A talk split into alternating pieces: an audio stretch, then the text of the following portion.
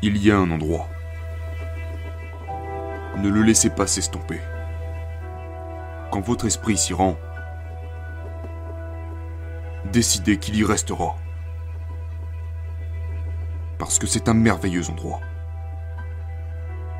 Je me fiche de la pensée. Peu importe l'image. Si votre esprit peut y aller, alors vous pouvez physiquement y aller. Comprenons que la fréquence est un niveau de vibration. Tout vibre, tout est en mouvement. Maintenant, ça semble être immobile, mais ce n'est pas le cas. En fait, ça bouge si vite que ça semble être immobile. Chaque fréquence est reliée à celle du dessus et à celle du dessous. Il n'y a pas de ligne de démarcation. Maintenant, voulez-vous savoir ce que cela signifie?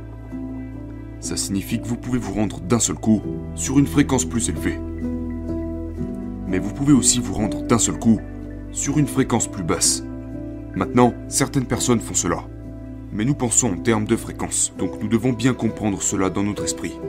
Il y a une énergie qui circule dans notre conscience. Nous avons ce que l'on appelle un facteur de raisonnement inductif. Et cela nous donne la capacité de capter des pensées. Il y a des pensées qui flottent autour de nous. Vos pensées, mes pensées, elles sont partout. Maintenant, lorsque j'ai une pensée, elle est omniprésente. Elle est tout aussi présente dans votre esprit que dans le mien. Vous n'en êtes peut-être pas conscient, mais grâce à votre facteur de raisonnement inductif, vous pouvez choisir une pensée ou vous pouvez prendre ce pouvoir créatif pur, cet esprit pur, et cela peut créer une nouvelle pensée. Vous créez littéralement une pensée, et vous mettez cette pensée avec une autre pensée, puis une autre, puis une autre, et vous vous retrouvez avec une idée. Une idée n'est rien d'autre qu'une pensée, ou un ensemble de pensées dirigées vers un but. Donc, ce que nous faisons, c'est que nous prenons ce pouvoir qui coule à travers nous, et nous utilisons cette faculté supérieure que nous avons pour créer des pensées. Maintenant, c'est le seul point sur lequel tous les grands leaders se sont mis d'accord. Ils sont en désaccord sur pratiquement tout le reste. Nous devenons ce à quoi nous pensons. Si nous écoutons la conversation de la plupart des gens, un pourcentage élevé de la population parle de ce qu'ils ne veulent pas.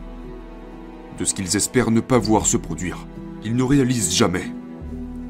Il est évident qu'ils ne réalisent pas qu'ils dirigent ce magnifique pouvoir qui est totalement subjectif. Il n'a pas la capacité de modifier quoi que ce soit. Vous avez le choix.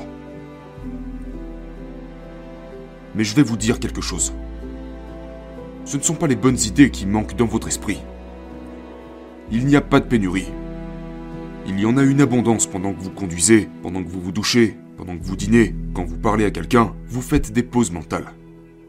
Tout le monde a des idées, vous les avez en tête, n'est-ce pas? Mais nous les rejetons aussi vite qu'elles viennent.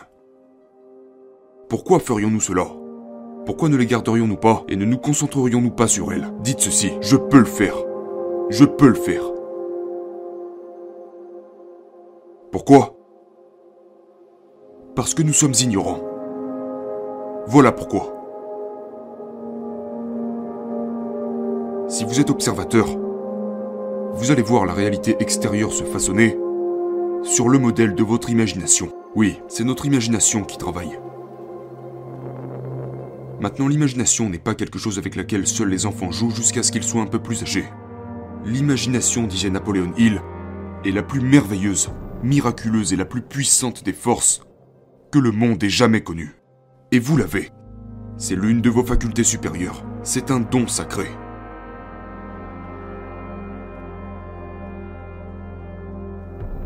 Maintenant, ce que je veux vous suggérer de faire est de vous autoriser à vraiment vous détendre et de commencer à rêver. Mais pendant que vous le faites, prenez aussi conscience de la façon dont votre paradigme va vous combattre. Voilà où je suis. Je sais comment je suis arrivé ici. Et voilà où je veux aller.